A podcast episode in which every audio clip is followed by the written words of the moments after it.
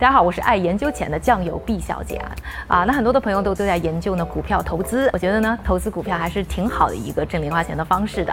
那大家可能看过我在电视上的报道股市，道琼斯工业指数、标准普尔五百指数、纳斯达克综合指数的股指的盘前期指的走势呢都是小幅下跌的。以标准普尔新兴市场 B M I 指数为例，中国股票的比重呢有望可以达到百分之四十五。但其实我自己炒股呢也有十年以上的经验了，而且呢我第一年炒股，当时的收益呢就有百分之一百一十五，我记得。就是翻翻还多一些，哎呦，不错哦。所以我觉得呢，呃，我第一年的一些经验和一些故事啊，是可以和大家分享。当然了，如果你是想靠买股票呢一夜暴富，或者成为像巴菲特这样的股神的话，那这个视频可能对你帮助不大。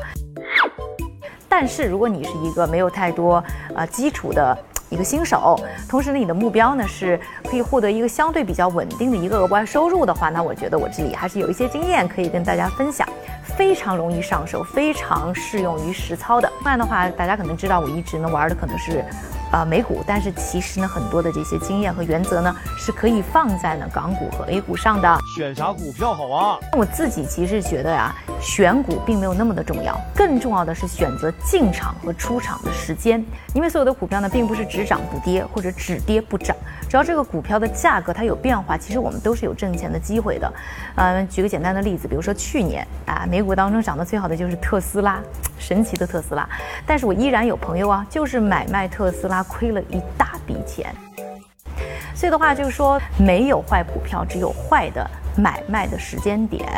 呃，那对于新手来说的话呢，我的建议哦，就是你可以定点盯几只股票。工作之余嘛，只有有限的时间，紧跟这几个股票，可以帮助我们更好的控制啊，什么时候进场，什么时候该退出。那么我第一年开始炒股是从二零零八年底，就是雷曼倒闭之后啊，金融危机刚开始一段时间，那个时候的话，我就是紧跟三只股票，一个是波音、花旗，还有一个就是 AIG，就是这三只股票啊，买卖买卖进进出出，然后当时赚的钱。那我是觉得呢，对于新手来说的话，呃，虽然说没有坏的股票，但是我觉得还是有一些建议啊，就是选择你们跟踪哪些股票。呃，一个呢是不要投小公司，因为他们的流动量一般比较的小，另外风险真的比较的大，呃，是真的有可能会归零的，所以我觉得大家不要碰这些小公司。另外的话，呃，尽可能碰那些你对行业当中，就说这个行业比较熟悉，并且在行业当中比较龙头的一些企业。那我当年投，比如说像波音，因为我觉得。不管什么年代，再差的经济，大家肯定需要飞飞机吧。然后全世界来讲的话，那你造飞机的不是波音就是空客，所以没什么别的选择。所以这样的公司一定也死不掉。所以我觉得在他身上一定还是有机会的。啥时候买，啥时候卖呢？这里先给大家举一些反向案例啊，就是当时呢也让我亏过钱的一些行为。一个就是我看到就是大家都在说这个股票在涨涨涨涨涨啊，涨得特别凶。然后这个时候我一进场，啪。就进入了当时的一个高点，结果就紧接着开始连续下跌啊，亏钱了。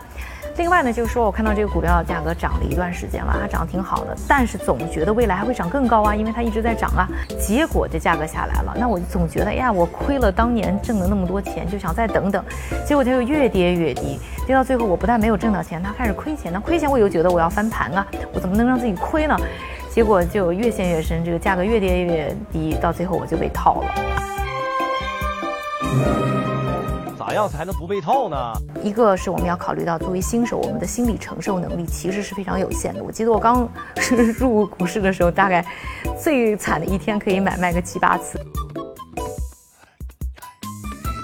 就因为这个价格波动啊，我自己就是就是很迷茫当时。另外一个呢，就是说作为新手，尤其是可能呃知识还没有那么储备那么多的。可能你就不太容易去判断这个价格的走势和变化，包括了高手可能也很难判断。所以在那个时候的话，我给自己就是定了一个非常简单粗暴的一个方式。我先问自己，就是我能承受的亏损是多少？呃，理想的我每一笔的目标是多少？我就会在啊这个。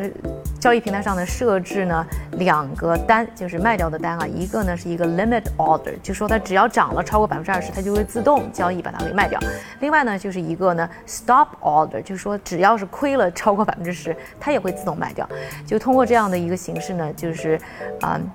来规范我的行为，保证呢我在一个对的一个范围之内呢，或者说是符合我自己目标的一个范围之内呢，去进行的这个股票的一个买卖。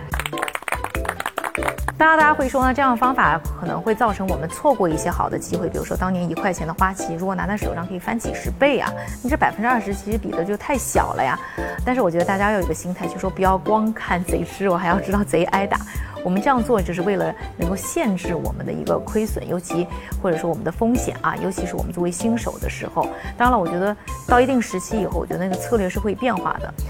还有一个是要知道，就是说我们在每一个接近我这个目标点的时候，比如说快涨到百分之十几，我知道可能要到百分之二十了，我会重新评估一下。如果我觉得我当下的这个价格依然会买，那我就会在当下的价格再设一个百分之十的下这个亏损的下限和百分之二十的一个目标的上限，来保证呢啊我依然能够获得呢更多的一些收益啊。还有一个要注意，就是要给自己呢足够长的时间去检验呢这些投资方面的一些策略，包括去看自己是不是适合做这件事。情啊，因为你很难用一笔交易呢去判断这个输赢，或者说自己在这方面做的到底好不好。今天分享的这些呢，再说一句，都是给那些呢比较没有经验的新手啊。呃，那后面呢，我自己的投资的策略也一直是在变化的。那以后呢，